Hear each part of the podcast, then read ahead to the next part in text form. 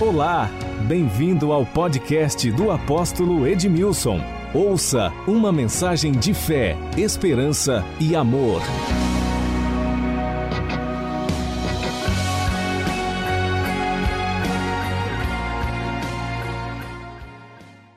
Nós estamos desenvolvendo o tema A Razão da Minha Esperança.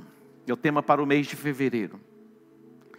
E o mês de fevereiro é um mês de 28 dias ou 29 dias.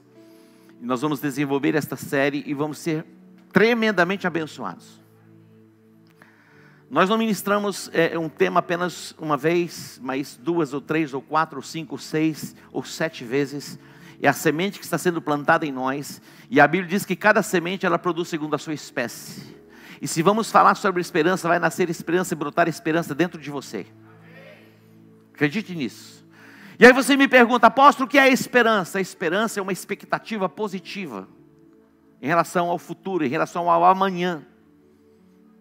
Diante desse cenário em que vivemos mundial, será que é possível ter uma expectativa positiva? Eu quero afirmar para você que é possível.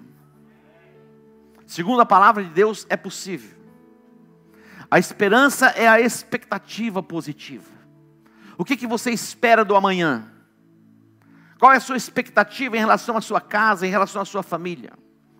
Qual é a sua expectativa em relação às conquistas pessoais?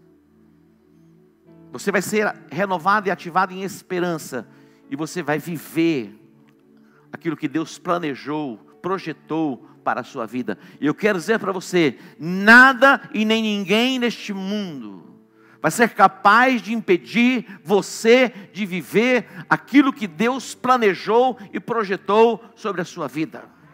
Eu quero afirmar para você que você está predestinado para dar certo.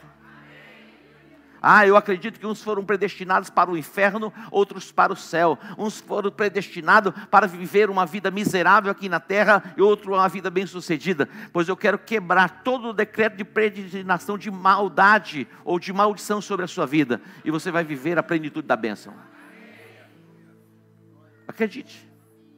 Olha o que diz esse texto. Guardemos firme a confissão da esperança, sem vacilar pois quem fez a promessa é fiel. Guardemos firme a confissão da esperança. A esperança, ela tem uma voz, assim como a fé tem uma voz. A fé, a esperança, elas caminham de mãos dadas. Não tem como alguém falar que tem fé e não tem esperança. Ou alguém que fala que tem esperança e não tem fé. A fé é a certeza, a fé traz para o presente, é a convicção. A esperança é a projeção positiva, em que você acredita e abre um campo de possibilidade para você ver cumprir na sua vida aquilo que Deus tem prometido.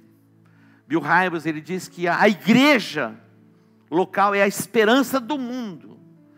Muitas pessoas não compreendem, não entendem a importância da igreja, mas a igreja, ela traz consigo a mensagem da fé, a mensagem da esperança e a mensagem do amor. Nós somos chamados o povo da esperança. No cenário onde não há perspectiva alguma de dar certo, nós entramos nesse cenário de esperança e aquilo que tinha tudo para dar errado vai dar certo. Guardemos firme a confissão da nossa esperança, pois fiel é aquele que fez a promessa. E diz: sem vacilar, sem titubear, sem hesitar, guarde firme a confissão da sua esperança. Eu gosto muito do testemunho de uma senhora que veio testemunhar na Donep. Ela foi desenganada pelos médicos, entrou no estado de coma. E ali naquela cama, naquele leito, as pessoas vinham visitá-la para orar com ela, e quando viu o estado dela, não tinham coragem de orar por ela, para que ela fosse curada. E as pessoas, ao olhar ela ali toda entubada e em coma, elas oravam para que Deus consolasse e confortasse o coração da família. E ela ouvia a oração. Ouvindo aquela oração, ela dizia: Eu não morrerei. Ela falava com ela mesma, porque não tinha como falar e emitir o som. E ela dizia consigo mesmo: Eu não morrerei, eu viverei, eu contarei os feitos do Senhor. E já estavam ali dando extrema unção para ela. E eram pessoas que tinham fé, que vinham orar com ela. Mas quando via o estado dela, não ousava orar para que ela fosse curada. Eles oravam para que o Senhor confortasse a família. Mas ela dizia: Eu não morrerei. Mantenha firme a confissão da sua esperança. Você não vai morrer, você vai viver e você vai contar os feitos do Senhor. Você não vai morrer, você vai viver e você vai contar os feitos do Senhor. Mantenha firme a confissão da sua esperança, sem vacilar, sem hesitar, porque aquele que fez a promessa, ele é fiel. O apóstolo Paulo, ele escreve, ele diz que nós somos ministros de Cristo. Ele nos fez ministros, aquele que ministra, que compartilha algo nós nos tornamos ministros de Cristo e dispenseiros, olha que expressão extraordinária, dispenseiros dos mistérios de Deus. Quantos aqui moram em uma casa? Não, eu moro no trailer, apóstolo. Todos nós moramos numa casa. E mesmo se fosse num trailer, ou numa barraca. João, você gostou, né, quando eu cantei ali, né? Você percebeu, né? Obrigado, João. Eu, eles estavam cantando, meu microfone estava aberto, eu comecei a cantar. Vocês perceberam? Olha só, onde vocês estavam? Alguns perceberam. Mas eu desliguei porque eu ia humilhar eles. A minha voz saiu na frente da deles. Eu falei, não vai dar. Eu desliguei o microfone. Olha só, ele nos fez o que? Dispenseiros. Pensa numa dispensa. Você tem uma dispensa na sua casa? É onde você guarda os alimentos.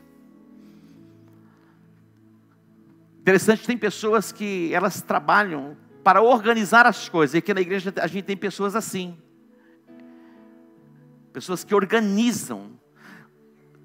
Você pode chamar uma pessoa para organizar a sua gaveta, o seu guarda-roupa. Tem pessoas especializadas. E alguém disse para a apóstola da igreja, ela trabalha com organização, falou, apóstolo, eu quero, eu quero ofertar, eu gostaria de ir na sua casa, colocar em ordem algumas coisas. Falou, como que ela sabe que tem alguma coisa fora de ordem? É impressionante, ela foi e colocou as coisas tudo com etiquetinha assim na dispensa. Sabe por que, que no, no saleiro está escrito sal? Para não confundir a formiga, porque se ela não vai pensar que é açúcar, estou brincando. Tudo organizadinho. Você entra na dispensa, você sabe onde estão tá as coisas. Agora pensa no celeiro. Meu pai tinha sítio. E naquele tempo não se plantava com os equipamentos que se planta hoje. Eu sou do tempo da matraca, é uma maquininha para se plantar feijão, plantar é, amendoim. Naquele tempo não se plantava soja. É impressionante. Alguém conhece esse equipamento chamado matraca? Olha lá, o Rinaldo conhece. Olha aqui, alguns conhecem. Essa geração mais nova não conhece. Só de ouvir falar. Então entra lá depois. O que é a matraca? Não é aquele que fala demais. Era um equipamentozinho que se usava para se plantar. E eu me lembro ainda criança, meu pai tinha um, um armazém, que era o celeiro, onde ele colhia e armazenava. E a gente brincava em cima dos, das sacas de, de feijão e aquilo que ele colhia. Éramos crianças. Nós vivemos num estado eminentemente agrícola, que tem produzido, graças a Deus, e produzido cada vez mais. Eu me lembro que há pouco tempo atrás a gente saía daqui para ir para Ponta Porã, passando por Cidrolândia e Maracaju. Depois de Maracaju tem um, um distritozinho, como chama aqui lá? Hã? Vista Alegre. Vocês conhecem tudo também, né? Vista Alegre. Meu irmão, de Maracaju a Ponta Porã não tinha posto de gasolina. Agora tem uns três ou quatro postos de gasolina. Você via ali poucos, é, hoje são silos que eram construídos, você via poucos silos. Hoje as cooperativas estão montando, é impressionante a quantidade de silos. Você vai para eh, São Gabriel do Oeste, aqui para o lado de Coxim, você vai ver nessa estrada a quantidade de silos. Você vai para Dourado, BR-163, 163, né? Você vai perceber a quantidade de armazéns. Preste atenção. Aqui está o maior celeiro de promessas. E a Bíblia é um celeiro de esperança. Quando você precisa de um alimento e você vai na dispensa, você pega o alimento. Nós somos um ser espiritual. Nós possuímos uma alma e nós apenas moramos no corpo. A nossa alma é nutrida por aquilo que a gente ouve, faz parte dos nossos sentimentos, das nossas emoções.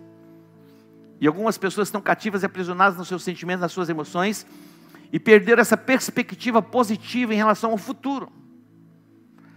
Mas nós podemos sermos completamente restaurados na nossa forma de pensar quando nós nos voltamos para este celeiro tão extraordinário que é uma fonte de esperança para as nossas vidas. Quando nós olhamos para o livro de Jó, a Bíblia diz que Jó era o homem mais rico do Oriente. Imagina, o mais rico do Oriente. Ele tinha as suas possessões, os seus, os seus rebanhos. A Bíblia diz que Jó tinha dez filhos. Eu não sei é, quem é o homem mais rico do Brasil. É interessante, existem pessoas que são bilionárias e se tornaram mais ricas, ah, pessoas, as pessoas mais ricas do mundo. Agora imagina, do dia para a noite, Jó perdeu tudo e ficou pobre. Do dia para a noite. Imagina. O cara dorme, quando acorda, não tem mais nada. De repente, dentro da casa de Jó, já não tinham seus filhos, tinham dez caixões. Para sepultar dez filhos. A Bíblia não fala a respeito de netos, mas possivelmente Jó tinha netos. Imagina um pai e uma mãe diante de dez caixões para sepultar. Não tem nome para quem perde um filho. Quando se perde o esposo, a esposa é um viúvo. O filho que perde o pai se torna órfão. Mas o pai que perde um filho, não tem nome. É dor. E lá estava Jó, juntamente com a sua esposa, para sepultar os seus dez filhos. E por fim, Jó perdeu a sua saúde. A sua carne entrou no estado de putrefação. O odor era tão terrível que as pessoas não podiam chegar perto dele. Como manter a consciência saudável? E a esposa de Jó? Muitas vezes nós olhamos e criticamos o que ela disse para Jó. O que ela disse para Jó? Amaldiçoa esse teu Deus e morre. Imagina, você estar ao lado de um homem que perdeu a saúde fazer parte de uma estrutura familiar que tinha bens, provisão plena, de repente não tem mais nada e perde os dez filhos. E diz: Olha, você fala como uma louca. Ela perdeu o senso, o juízo. Mas sabe o que, que Jó disse? Ainda que ele me mate, eu vou continuar tendo esperança. Ainda que ele me mate, eu vou continuar esperando nele. Sabe por quê? Porque eu sei que o meu redentor vive e que por fim ele se levantará sobre a terra. Há um poder extraordinário na esperança. Há um poder extraordinário na esperança. Fé, esperança e amor. Remédio, você compra na farmácia. Carne você compra no açougue. Mas a esperança de onde vem? Vem deste celeiro chamado Palavra de Deus. Aqui está a fonte de esperança. Aqui está a fonte da nossa fé. Quando nós olhamos para o livro do profeta Ezequiel, no capítulo 37, o Espírito do Senhor, a mão do Senhor veio sobre Ezequiel e, e o transportou no espírito, pelo espírito, e ele foi levado a um vale de ossos secos. E ele andou pelo vale e ele viu que os ossos estavam sequíssimos. Eu acredito que Ezequiel teve a visão do holocausto. Eu acredito que foi a visão que ele teve. Seis milhões de judeus foram sacrificados. Imagina isso. E eles estavam ali e não havia perspectiva de ressurgirem como nação. E eles diziam assim: Nós fomos cortados. Ezequiel 37, versículo 11 diz: Nós somos cortados, nós somos exterminados.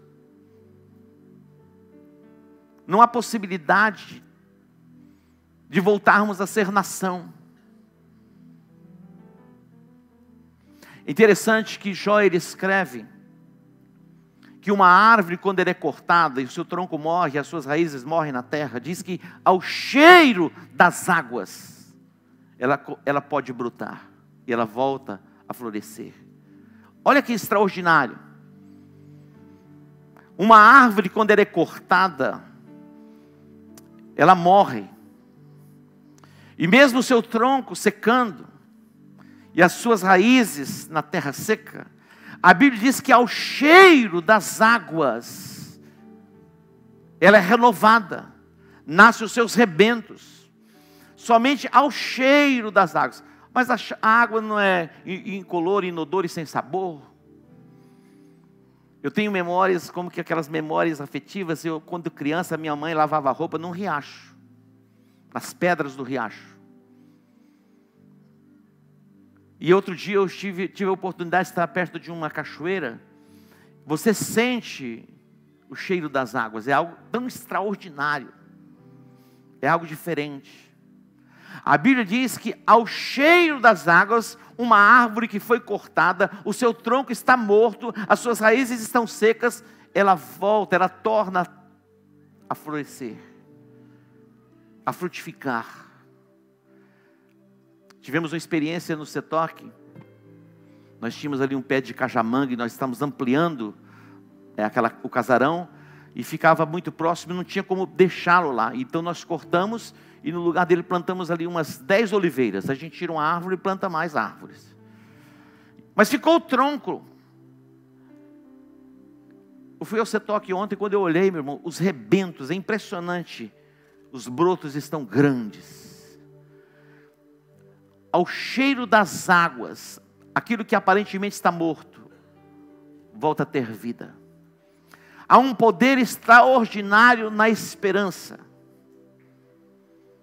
Imagina aquelas pessoas deformadas na alma, completamente desajustadas no seu comportamento e no seu caráter. Imagina aquelas pessoas que estão como que à margem da sociedade como que cegos, coxos, aleijados, paralíticos, deformados, completamente deformados. Alguém olha e diz: não é possível que essa pessoa seja restaurada. Ela é digna de pena de morte, porque não tem como restaurar. Mas Deus, Ele é especialista em restaurar. Ao cheiro das águas começa o processo de tornar a ter vida. Deus é especialista em pegar pessoas assim, com caráter deformado. Você pega um Moisés. Você, Moisés, ele assassinou um egípcio, matou um egípcio. Mas Deus vai investir nele e vai fazer dele um líder para libertar toda uma nação. E ele vai escrever os cinco primeiros livros da Bíblia, se tornou um dos maiores legisladores da história onde as nações do mundo se baseiam para fundamentar a sua justiça. Quem fez isso? Moisés. Mas quem era Moisés? Alguém que tinha assassinado alguém. Quando nós olhamos para Zaqueu, um cobrador de impostos, uma abominação para os judeus, Jesus disse: Zaqueu, hoje eu vou pousar na tua casa. Hoje me convém pousar na sua casa. Imagina um Saulo, perseguidor de cristãos, quase como um psicopata. Ele teve um encontro com essas águas maravilhosas e poderosas chamadas Jesus Cristo e vai se tornar um dos apóstolos, um dos apóstolos da igreja que mais vai influenciar o mundo. Você pega uma mulher como Maria Madalena, possessa por sete espíritos malignos, que vai ter um encontro com esta palavra chamada esperança, que é Jesus Cristo, e vai receber uma nova identidade. E quando você olha para a história de Maria Madalena, meu irmão, é impressionante o, quanto ela contribuiu para o progresso do Evangelho. Há esperança para uma árvore que foi cortada. É possível que alguém esteja olhando para você hoje dizendo: Olha, esta árvore foi cortada, se tornou um tronco seco. E mesmo você está olhando para você nessa perspectiva, as raízes secaram. Mas hoje, você está recebendo água, a palavra viva. Você vai tornar a ter vida. O nosso Deus é um Deus, ele é especialista em pegar as coisas que não são. Deus, ele pode pegar uma pessoa do lixo, do monturo, e fazer assentar entre os príncipes os príncipes do seu povo. Olha só. O nosso Deus é o Deus capaz de pegar a mulher estéreo e fazer desta mulher mãe de filhos. Outro dia nós vimos o pastor Márcio Valadão falando a respeito de um ator que tinha acabado de falecer. Ele trabalhava em uma novela, numa rede de televisão. Ele assassinou uma jovem, Guilherme de Pádua. Vocês conhecem a história. Esse rapaz se converteu. Pelo prisma natural, um tronco morto é a raiz seca que não tem possibilidade alguma de voltar a conviver com uma pessoa normal no contexto de sociedade. Mas ele foi resgatado, transformado, e Deus fez dele um pastor e pessoas que passaram, passavam pelas, pela cadeia e quando saíam eram assassinos, estrupadores e outras coisas mais, que não tinha valor nenhum para a sociedade. Ele, ele tinha casas de abrigo onde recebia essas pessoas e projetava esperança, trazendo restauração. Ao cheiro das águas, a planta que aparentemente morreu, ela pode tornar, tornar a ter vida nascer os seus rebentos e florescer e frutificar. A chave é, e a base é, retenha firme a confissão da tua esperança.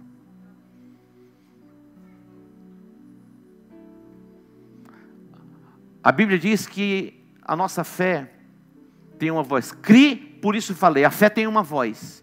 Se a fé tem uma voz, a esperança tem uma voz. Quando você olhar para uma pessoa e você vê que ela foi cortada, está como um tronco seco e as raízes secas, o prisma que você vai olhar e a palavra que você vai liberar e que vai tornar a ter vida. É tão extraordinário. Nós não, nós não conseguimos dimensionar o, o nível de autoridade e poder que está sobre as nossas vidas. Outro dia uma, recebi uma mensagem pessoa compartilhando comigo disse: Apóstolo, eu acordei quatro horas da manhã. E eu tive uma visão aberta, estava acordada. Um espírito maligno entrou na minha sala, na sala da minha casa. Ele olhou para mim, ele não falava, não emitia voz, não tinha voz, não tinha som. Mas eu entendia tudo que ele dizia. Ele dizia assim: Eu sei que vocês chegaram no território mas eu vim dizer para vocês que eu cheguei também. Eu disse, graças a Deus, Ele sabe que vocês chegaram e se tornaram perceptíveis. Terrível seria que ninguém percebesse que vocês chegaram no território. Então não há o que temer. Maior é o que está conosco do que o que está do outro lado. Queridos, chegou a hora, nós vamos crescer, nós vamos multiplicar, nós vamos avançar. Há poucos dias inauguramos o nosso campus em Palhoça. Hoje a pastora Janaína, Janaína passou a mensagem para mim e falou: Apóstolo, assistindo o culto pela manhã, à noite nós vamos ministrar. Na semana passada nós já tínhamos 60 pessoas na igreja. Dentro de mais alguns dias vamos inaugurar o nosso prédio em Ribas do Rio Pardo. E dentro de alguns meses nós vamos inaugurar o nosso novo prédio lá no Los Angeles. E a gente já está pensando lá na Califórnia também. Se nós formos fiéis e leais aqui, no pouco, Deus vai nos colocar sobre o muito. E alguém pode dizer assim, apóstolo, mas como ver nessa perspectiva e caminhar nessa perspectiva diante desse cenário? E, e aí, qual o problema? Onde a igreja nasceu? Hum? Jerusalém. Se existia um território difícil para a igreja nascer, seria ali. A Bíblia diz que Jesus nasceu em meio a uma terra seca. Imagina isso. Não tinha parecer nem formosura. E nenhuma beleza víamos nele para que o desejasse. Nasceu. Cresceu, se desenvolveu. E ele chama doze homens e diz assim: Olha, eu vou estabelecer a minha igreja, e as portas do inferno não prevalecerão contra ela. A esperança para você a esperança para uma árvore que foi cortada. Você, você já viu aquelas pessoas quando perde alguém diz acabou a minha, a, a, a minha vida acabou? Eu me lembro de uma família que se converteu e foi num período difícil que eles estavam vivendo porque a esposa com três filhas, três filhos, a esposa estava com câncer e eles se convertem neste momento e pouco tempo depois ela faleceu. Nós estávamos no Setoque um dia e ele diz assim: Apóstolo, a vida para mim acabou. Os meus dias são dias de luto, dias de tristeza. Não faz mais sentido viver. Eu me voltei para ele e disse assim: O choro dura uma noite, mas a alegria vem pela manhã. O choro dura uma noite. É nesse prisma. Derrama água sobre a planta libera a palavra profética. Um ano e pouquinho depois, ele conheceu alguém e floresceu, foi tomado pela alegria, restaurado completamente. Talvez você tenha passado por perdas, e perdas faz parte da nossa jornada. Queridos, a gente não ganha tudo. Se nós ganhássemos todas, meu irmão, nós seríamos soberbos, arrogantes, prepotentes nós não entenderíamos os outros que perdem. Imagina ganhar, só ganhar, ganhar, ganhar. E quando alguém perde, falou: você está perdendo porque você não tem muito senso, não. você é um desqualificado, porque eu ganho todas. Então ninguém ganha todas. De vez em quando a gente perde. Dura perder de 7 a 1, né? Aí fica na memória eterna. Mas passa dor, não passa? Nós tivemos agora a Copa do Mundo, o Levi, com seis anos, foi a primeira Copa, assim, ele vislumbrou, é impressionante. Ele falou, vovô, você sabe quem vai ser o técnico do Brasil? Eu falei, quem? O Lancelotti. Eu falei, como assim? Ele é o técnico do Real Madrid, eu estou esperando o Real Madrid, o Real Madrid vai perder, mas o Brasil vai ganhar. Já está sabendo que vai ser o técnico do Brasil? Diz que lá para julho ele assume. Uma criança. E nós estávamos assistindo a Copa, ele estava todo envolvido com a camisetinha amarela, de repente o Brasil perdeu, meu irmão. Hum, a minha dor não era porque o Brasil tinha perdido. Eu até estava me torcendo para o Brasil perder, porque essa onda toda era meio complicada. Como assim, apóstolo? Mas eu estava torcendo pelo Levi. De repente o beicinho dele começou a crescer, a chorar. E eu disse: olha, perder faz parte da vida. E muitas vezes a gente tem que perder para aprender, crescer, se fortalecer. Mas talvez você esteja envolvido só em, em, em, perdendo, perdendo, perdendo, perdendo e perdendo, perdendo vida, perdendo, como aquela mulher com fluxo de sangue, 12 anos, investindo nos médicos, vendendo tudo para buscar uma cura e não encontrando. Mas de repente ela ouviu falar de Jesus. Ela ouviu falar de Jesus. Cristo, nós temos um Jesus meio esquisito, construído pela religião, como ser distante, ou mesmo crucificado. Jesus, na verdade, ele foi crucificado, ele foi sepultado, mas ao terceiro dia ele ressuscitou dentre os mortos. A morte não pôde detê-lo, e hoje ele está à destra do Pai. Ele morreu por você. Eu vou encerrar. O apóstolo Paulo diz assim quando ele chegou em Roma, a cidade dos imperadores. Ele se coloca diante da cidade e diz assim: quanto a mim, eu estou pronto, preparado para vos anunciar o Evangelho. E eu não me envergonho do Evangelho. E ele diz por que, que ele não se envergonha do Evangelho? Ele diz, porque o Evangelho é o poder de Deus para a salvação de todo aquele que nele crê, primeiro do judeu e depois do grego. Jesus ele entrou numa sinagoga, ele deram o livro do profeta Isaías, ele abriu o livro e ele leu o texto que dizia: O Espírito do Senhor está sobre mim, pelo que ele me ungiu. Para quê? Para pregar o Evangelho. Esta palavra evangelho no grego vem de uma raiz onde que, é, o, o rei enviava os seus soldados para a guerra, e quando vencia a guerra, alguém era enviado para comunicar o rei da vitória, e ele trazia a boa notícia, o evangelho. E o que é o Evangelho? Uma boa nova. O Evangelho são boas, as boas novas. Preste atenção. Nesses dias em que estamos vivendo, muita gente está pregando o anticristo. O anticristo está aí já. Meu irmão, e aí? Deixa ele aí. Eu vou pregar anticristo? Ah, besta.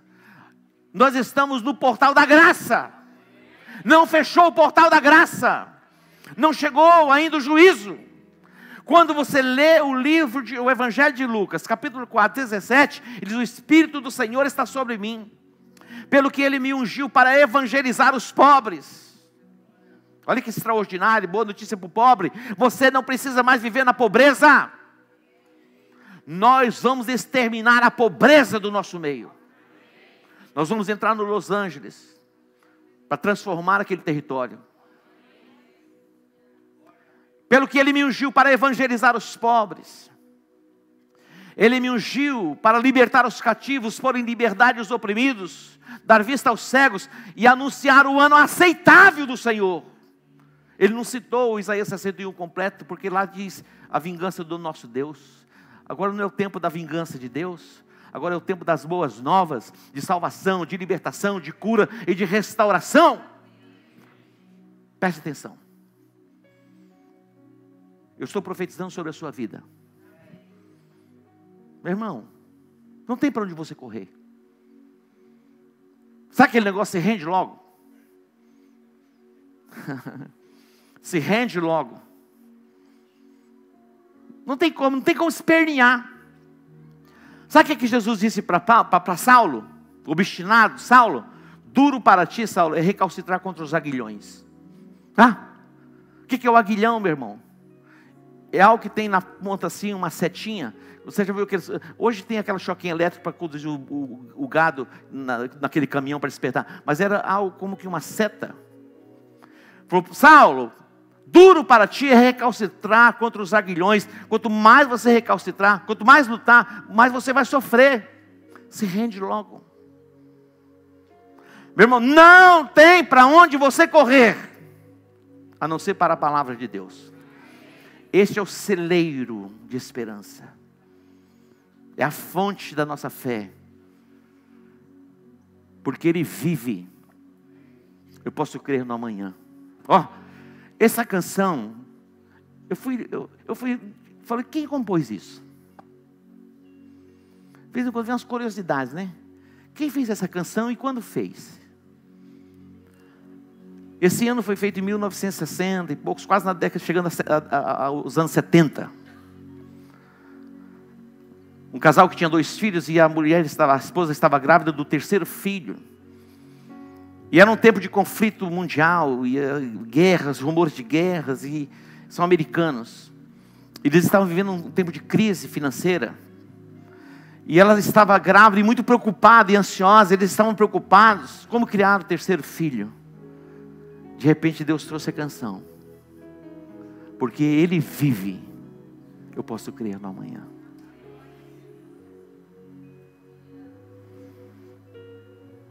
Aquilo trouxe alívio e refrigério. E passou as angústias e as perturbações. E eu quero que você se coloque em pé. E nós vamos fazer essa declaração. Tá ligado o microfone?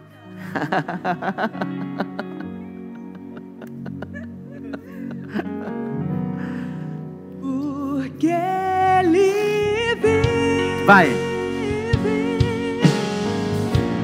Posso crer no amanhã.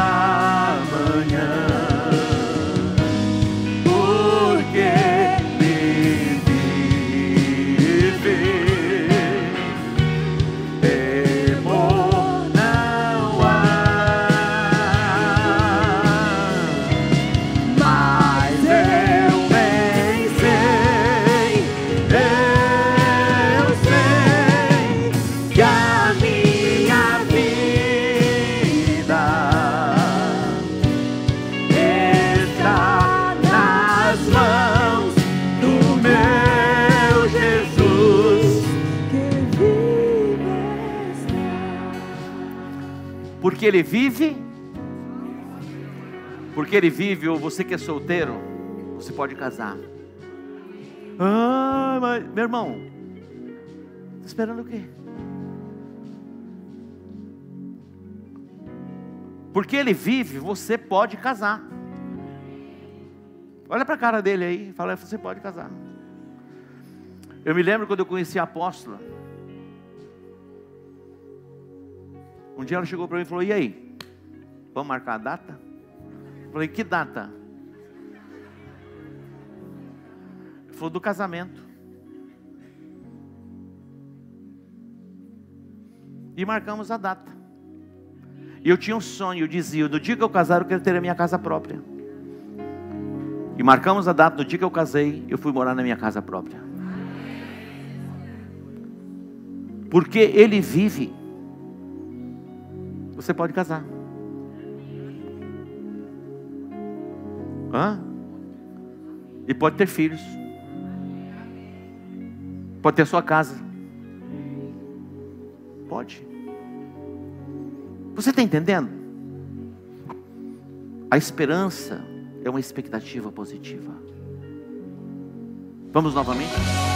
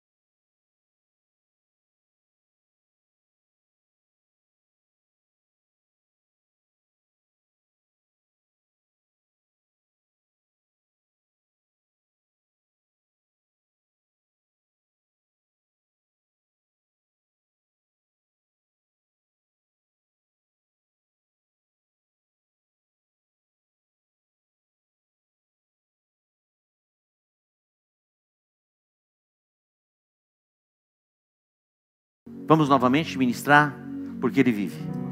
Porque Ele vive,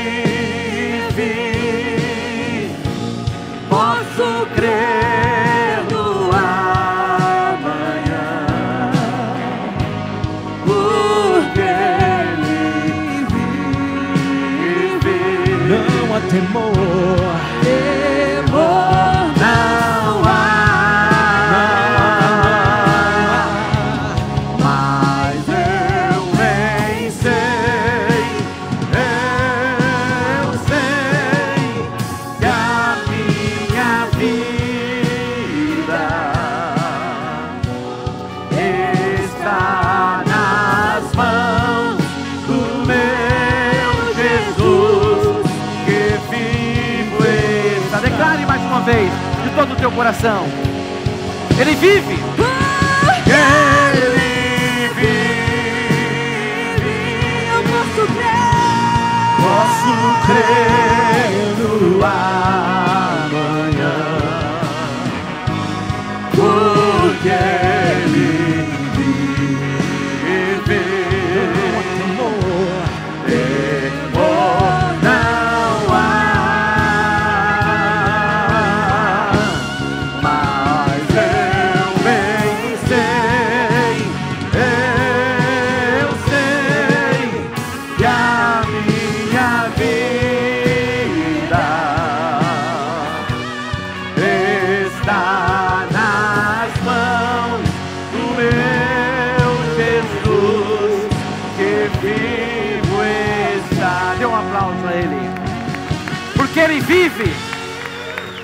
Você pode crer no amanhã. Extraordinário. Entregue a sua vida a Jesus. Entregue a sua vida a Ele. Os encantamentos e os prazeres deste mundo são efêmeros. Quem está falando a vocês é o, quase um ancião de dias. com experiência para dizer. Eu sei que existem as paixões da mocidade. Fuja das paixões da mocidade. Se apegue a Deus. Se apegue a Jesus Cristo. A esperança para você. Talvez você perdeu casa, você perdeu pai, você perdeu mãe, você perdeu empresa, você perdeu a sua dignidade. Mas aquele que restaura todas as coisas está aqui. Eu quero orar por você. Eu quero fazer duas orações. Uma oração é de entrega. Você declarando que Jesus é o teu Senhor e o teu Salvador. Você declarando que reconhece Jesus como Salvador da sua vida. Que você reconhece que Jesus morreu na cruz por você. Que Ele ressuscitou dentre os mortos. E a segunda oração que eu vou fazer é para que você saia deste lugar completamente renovado e em esperança. E algumas pessoas vão sair daqui decididas a marcar a data do casamento. Pois fiel é aquele que fez a promessa. E o Senhor é o teu pastor e não vai faltar nada. Vamos orar? A primeira oração é uma oração de entrega, onde você consagra a sua vida a Jesus Cristo. Levante a sua mão direita e diga assim: Hoje eu reconheço que Jesus Cristo morreu na cruz e ressuscitou ao terceiro dia. Diga, eu creio de todo o meu coração que Jesus Cristo é o Filho de Deus, enviado a este mundo para morrer no meu lugar, perdoar os meus pecados e me dar a vida eterna. Eu reconheço que Jesus Cristo morreu na cruz e ressuscitou ao terceiro dia. Diga, eu reconheço que eu sou um pecador, que eu careço da glória de Deus. Pai, lava-me, purifica-me de todos os meus pecados. Em o nome de Jesus, diga amém, amém e amém. Aplauda Ele. Glória a Deus. Olha só.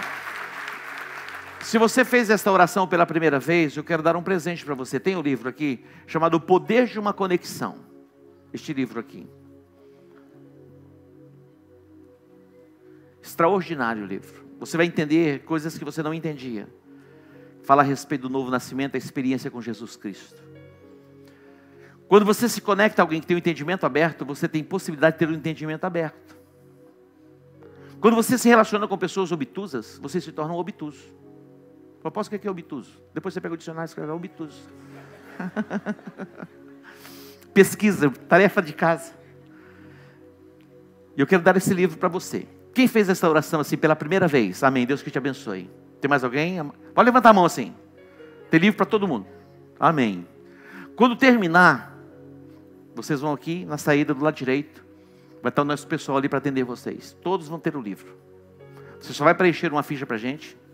A gente vai mandar um boleto para vocês. Eu estou brincando. Para a gente orar por vocês. Nós vamos conectar vocês a uma célula. Para serem cuidados. Para que vocês possam crescer na fé. Amém? Quem levantou a mão? Faz assim. Amém. Então você tem o direito a pegar o seu livro. A, a, a, segunda oração. Eu quero orar por você para que você seja renovado. Talvez você entrou aqui como um tronco, uma árvore seca. Talvez você entrou assim, as pessoas vendo em você uma árvore seca, que não produz nada. Mas a água foi derramada. E vai voltar a ter vida e vida em abundância. Vida exuberante é o que Deus tem para você. Uma vida virtu virtuosa, vitoriosa, é o que Jesus tem para você. Então levante suas mãos mais uma vez.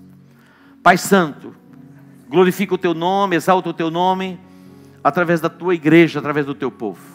Que a mão do Senhor, o Deus Todo-Poderoso, seja sobre a sua vida. Que o óleo fresco desça sobre a tua cabeça.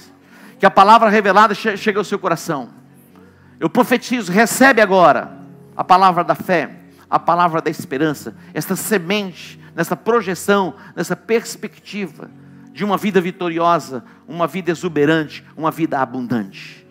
Agora recebe a tua cura, a cura das tuas emoções, cura dos teus sentimentos, a cura física. Agora receba a restauração para a tua casa, para a tua família.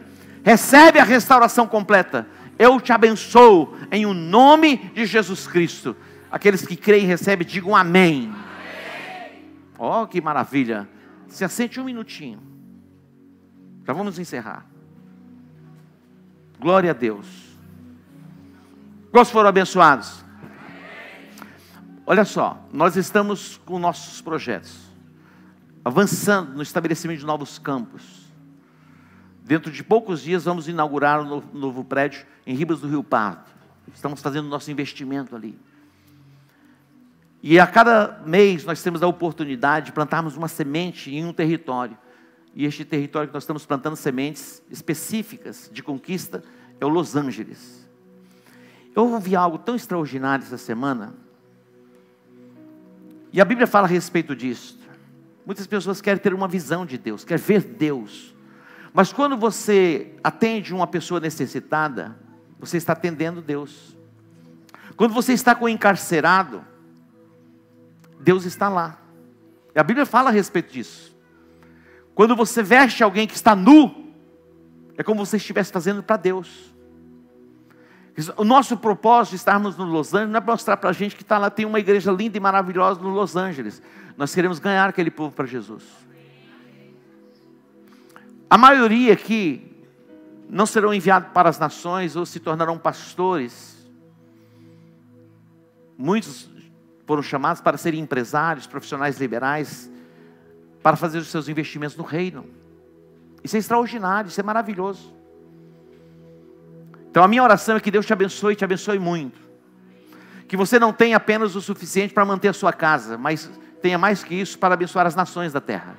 Quantos recebem? Receba a profecia, a palavra liberada sobre você, é, é que você não vai ter o suficiente para manter a sua família. É como Deus fez com Abraão: Abraão, eu vou te abençoar de tal maneira que você vai abençoar as famílias de toda a terra. Quantos querem entrar nessa dimensão? Então Deus vai te abençoar para que você possa abençoar as famílias da terra. Hoje as pessoas elas têm mais necessidade da palavra, muitas vezes muito mais do que o alimento físico. Mas a gente vai levar o alimento físico, mas não é o alimento físico principal, é a palavra. Nós vamos entrar no território do Los Angeles quebrando as cadeias. O Satanás já está sabendo que a gente está indo para lá. É bom que ele saiba. Duro se a gente chegasse lá e não tivesse a percepção. Chegou alguém aqui? Imagina uma velhinha acesa em meio às trevas. Faz a diferença ou não faz? Então nós já estamos fazendo a diferença lá no Los Angeles. Falando nisso, tem alguém do Los Angeles aqui hoje? Tem muita gente da igreja que já mora no Los Angeles. Já temos uma base lá. Mas hoje nós vamos ofertar nesse projeto específico para o Los Angeles. Quantos concordam comigo? Digam amém. Faça um propósito com Deus, fala assim: Deus, me envia sementes que eu quero plantar no Los Angeles. Outro dia uma pessoa disse, apóstolo, eu quero ofertar 30 mil no Los Angeles, mas eu quero comprar alguma coisa. Dá para comprar o piso? Eu falei, o piso ainda não dá para comprar. Mas a gente pode comprar tijolos. Compramos mais de 30 mil tijolos. É assim. Outro dia a pessoa ouvindo o compartilhamento do projeto Los Angeles me procuraram e disseram, apóstolo, nós queremos ofertar 250 mil no Los Angeles. A 250 mil no Los Angeles? 250 mil. Ofertou. Você acha que. Ah, presta atenção. Um dia, tinha uma pessoa com uma micose no pé. E de repente chegou outra pessoa com a micose no pé. Alguém dizendo, mas está todo mundo com micose? Falou, não, não está todo mundo com micose. Duas pessoas estão com micose. Então muitas vezes algumas pessoas estão passando por problema financeiro, acho que todo mundo está com problema financeiro, mas nem todo mundo está com problema financeiro. Tem gente que já está sobrando.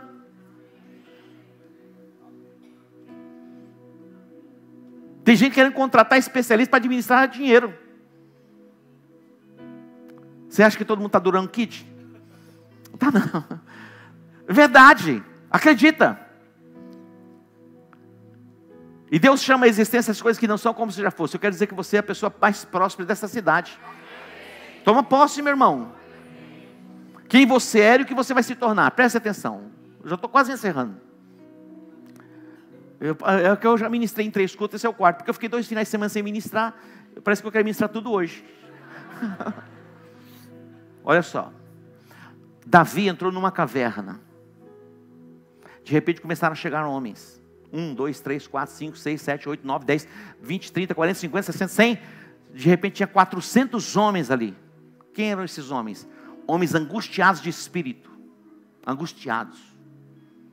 Homens maus. Homens endividados. Davi derramou sobre eles esperança. Sabe o que aconteceu com eles? Se tornaram os valentes de Davi. Davi foi ser o rei, acho que tinha o primeiro ministro, segundo ministro, 400 ministros. Só homem valente. Quem eram aqueles homens? Os rejeitados da sociedade. É possível que muitos chegaram aqui assim.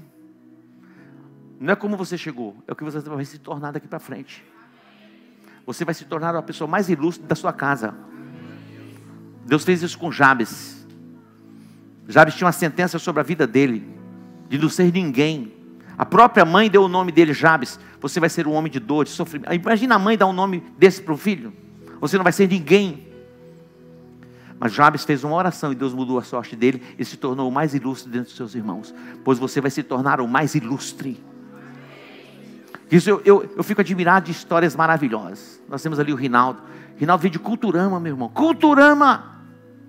Eu vim de Douradina. Você nunca ouviu nem falar de Douradina, né? Olha o que Deus fez da gente. De onde você veio, Miro? O Miro quase tremeu aqui agora. Ribas do Rio Pardo, nós estamos indo para Ribas agora. Do sítio. Chegou em Campo Grande com a malinha. Trabalhou aqui no Hotel Gaspar. Nem existe mais. Mas dedos dele um homem ilustre. Abençoadíssimo. Próspero. Rico. É um pastor voluntário da igreja. Empresário. Falou, apóstolo, estou cheio de sonhos. Não dá para falar muito, senão vão querer sequestrar ele, estou brincando.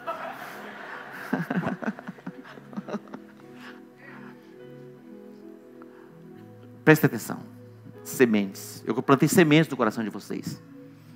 O teu dinheiro é uma semente. Nós vamos plantar uma semente no Los Angeles. Quantos concordam comigo? No mês que vem, você vai plantar de novo outra semente.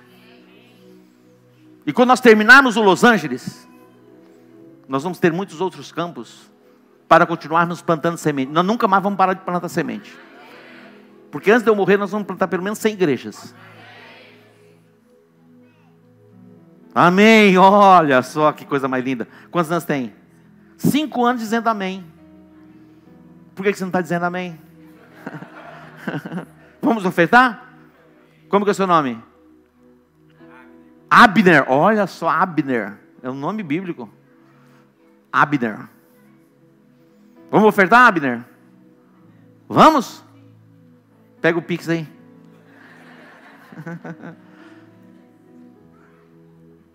Olha lá, já está lá na tela. Ali temos, é, você pode fazer pelo seu Pix, você pode fazer pelo cartão, você pode fazer pelo dinheiro, o que você quiser. Uma coisa eu estou certa, você vai fazer. É losangeles.isg.gmail.com Já pode começar a se mover. Tem uma hora do culto que você não pode ficar com o celular, agora é hora você ter o celular na mão. Tem hora que eu fico olhando para ver quem está com o celular na hora errada. Agora é a hora do celular, porque o celular está lá, o teu depósito. Estão preparados? Por que esse silêncio todo? Agora é a hora da alegria. É hora de plantarmos sementes. Temos o QR Code.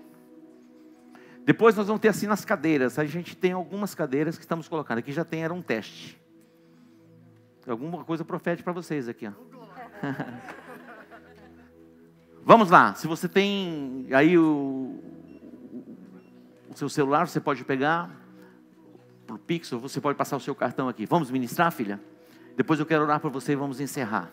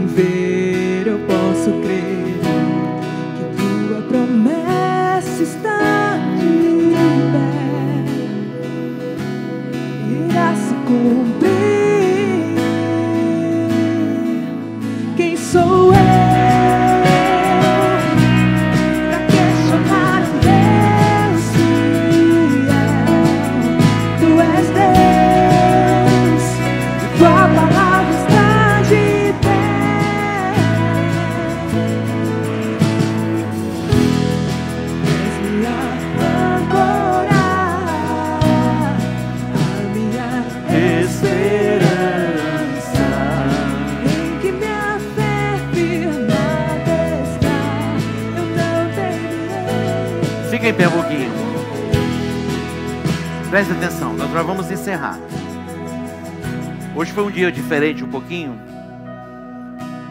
A gente foi um pouco além do horário mesmo. Geralmente a gente tem um culto menor. Mas eu fui abençoado. Você foi abençoado? Então foi no tempo certo. É importante que você tenha pressa para chegar, mas não tenha pressa para sair. E só saia quando for o amém. Então levante suas mãos que eu vou abençoar você. E você vai ter a semana mais extraordinária da sua vida. Pai Santo, damos a Ti o louvor e adoração. Reconhecemos a obra da redenção que foi perfeita. O preço que Jesus pagou por nós. Levando sobre si os nossos pecados, as nossas enfermidades. O castigo que nos traz a paz estava sobre Ele. E pelas Suas pisaduras nós somos sarados. Te agradecemos, ó oh Deus, pela perfeita obra. Te agradecemos, ó Deus, pelo Espírito Santo, o nosso ajudador, o nosso consolador, aquele que nos guia e nos dirige em toda a verdade. Te agradecemos por este domingo tão abençoado. Que esta semana, ó Pai, seja uma semana frutífera. Que venha a alegria no lugar do choro, a cura, a saúde no lugar da enfermidade, a paz no lugar da angústia. Que os lares sejam tomados pela tua presença que não falte óleo fresco sobre a tua cabeça e que a palavra revelada seja no teu coração. Que o Senhor te abençoe e te guarde hoje e para todo sempre. Quem crê e recebe diz amém. amém. Deus que te abençoe. Um beijo no coração. Espero vocês aqui na quarta-feira. Shalom.